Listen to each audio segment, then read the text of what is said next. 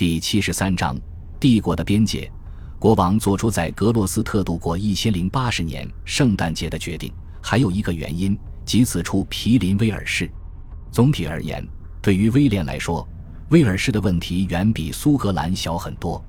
这在很大程度上要归功于他的前任国王。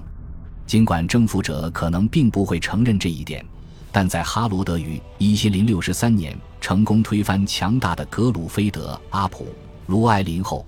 威尔士就重新回到了混乱状态之中，多个统治者为了得到最高的权力而相互争斗，因此，在一零六十六年后不久，当诺曼人来到这一地区时，他们已经不需要再做什么了。为了将英格兰叛乱分子与其潜在的威尔士盟友分开，威廉沿边界设立了三个新的伯爵领。不久后，持有这些伯爵领的人们便开始不断向西扩展他们的势力范围。史鲁斯伯里伯爵蒙哥马利的罗歇已越过奥法土墙这一古老的边境线，开始在威尔士内地设立定居点。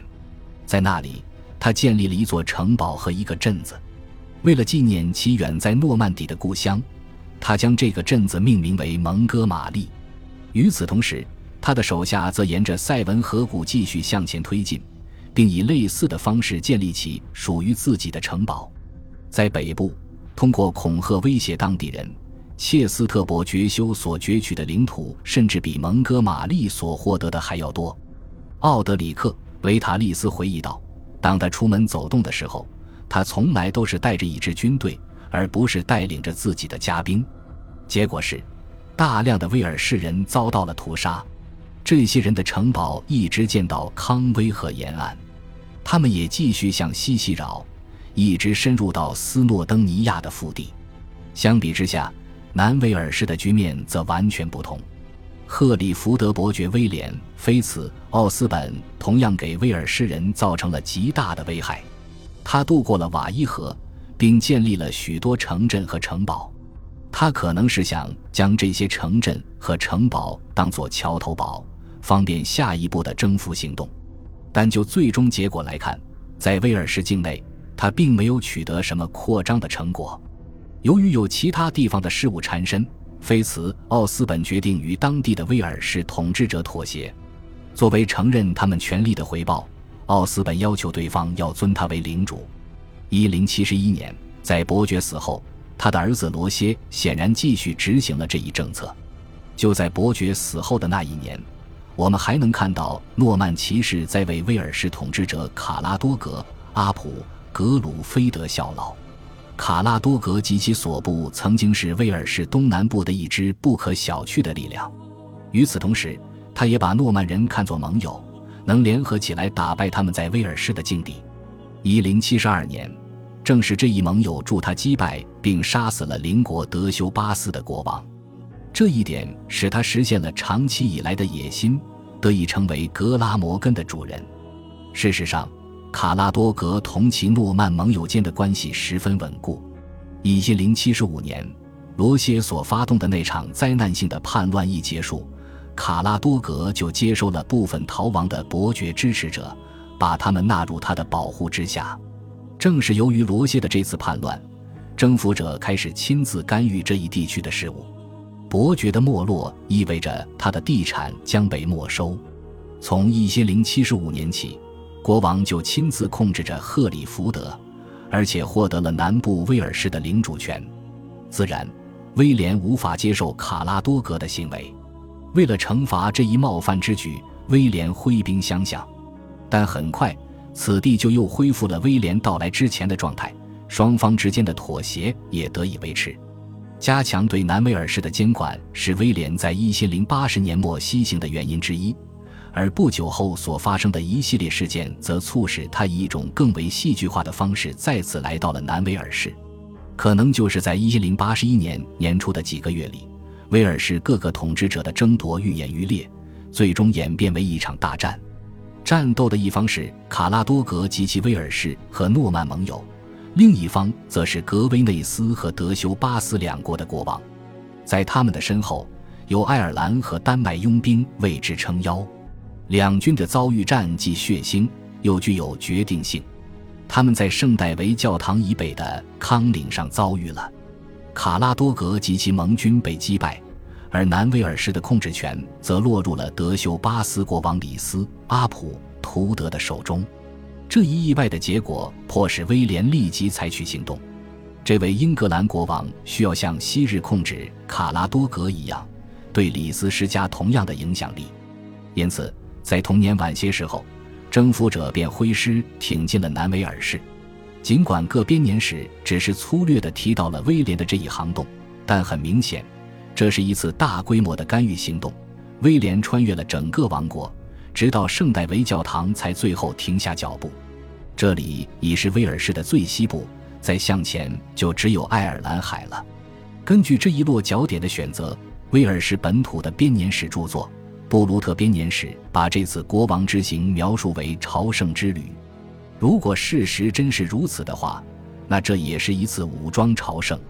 根据盎格鲁撒克逊编年史的说法，国王率兵进入威尔士，这是一次军力的展示，纯粹而直接，意在迫使李斯摆正位置。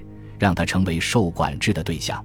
在回程途中，在一个叫作家的夫的罗马要塞的废墟上，威廉分别建起了一座城镇和一座城堡。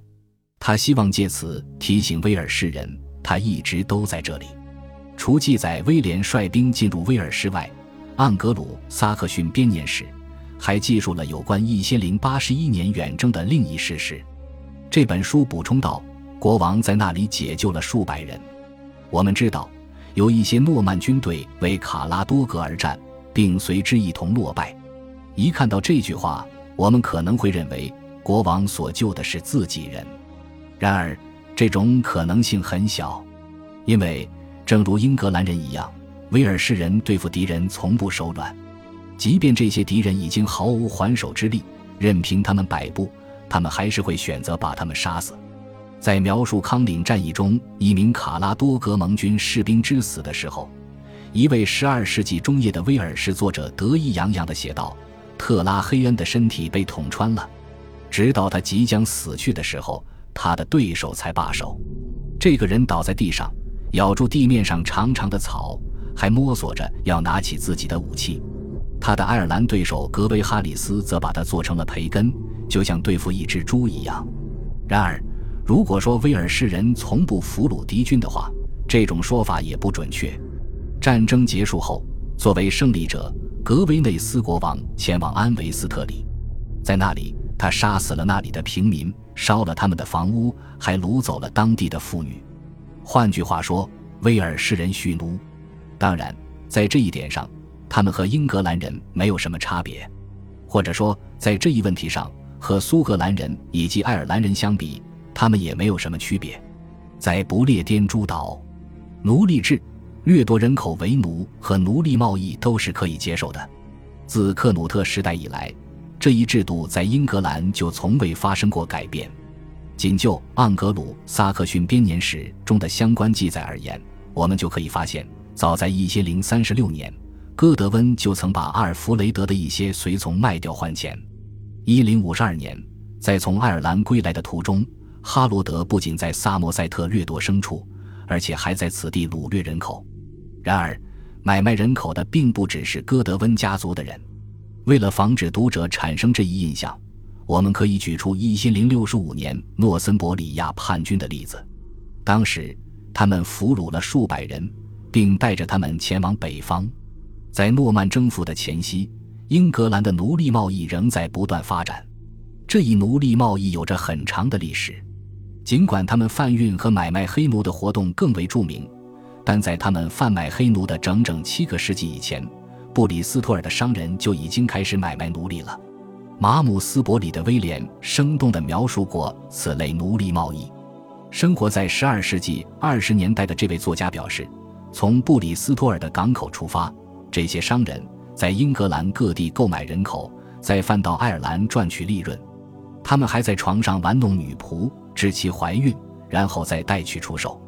看到人们的惨状，你将会忍不住叹息：可怜的人们被绳索拴着，每天待价而沽。其中不乏年轻人，他们的外貌是如此的美丽，又是如此的年幼无知，就算是野蛮人，也不禁对他们心生怜悯。在一段时间里，人们也能在诺曼底看到类似的情景，而这一情景也同样足以令人扼腕叹息。在诺曼人还未被法兰西文化同化之前，他们常常用船只贩运人口，把人口从法兰西北部运往斯堪的纳维亚。与此同时，鲁昂城中心的奴隶市场也无比繁荣。但是，十一世纪上半叶，这一交易渐趋衰落，并最终消失。在文献记录当中，鲁昂奴隶市场的最后一次出现是在十世纪末。而奴隶贸易最后一次被提及，则是在十一世纪二十年代。传统上，历史学家把奴隶贸易的消失归因于经济因素，但随着改革派神职人员对诺曼底的公爵们的影响逐渐加深，这一制度的消失更有可能是基于道德方面的考虑。更为重要的是，奴隶制度衰落的时间同骑士制度兴起的时间恰好重合，这表明。在诺曼底及法兰西北部的其他地方，当权者变得更加珍惜人的生命了。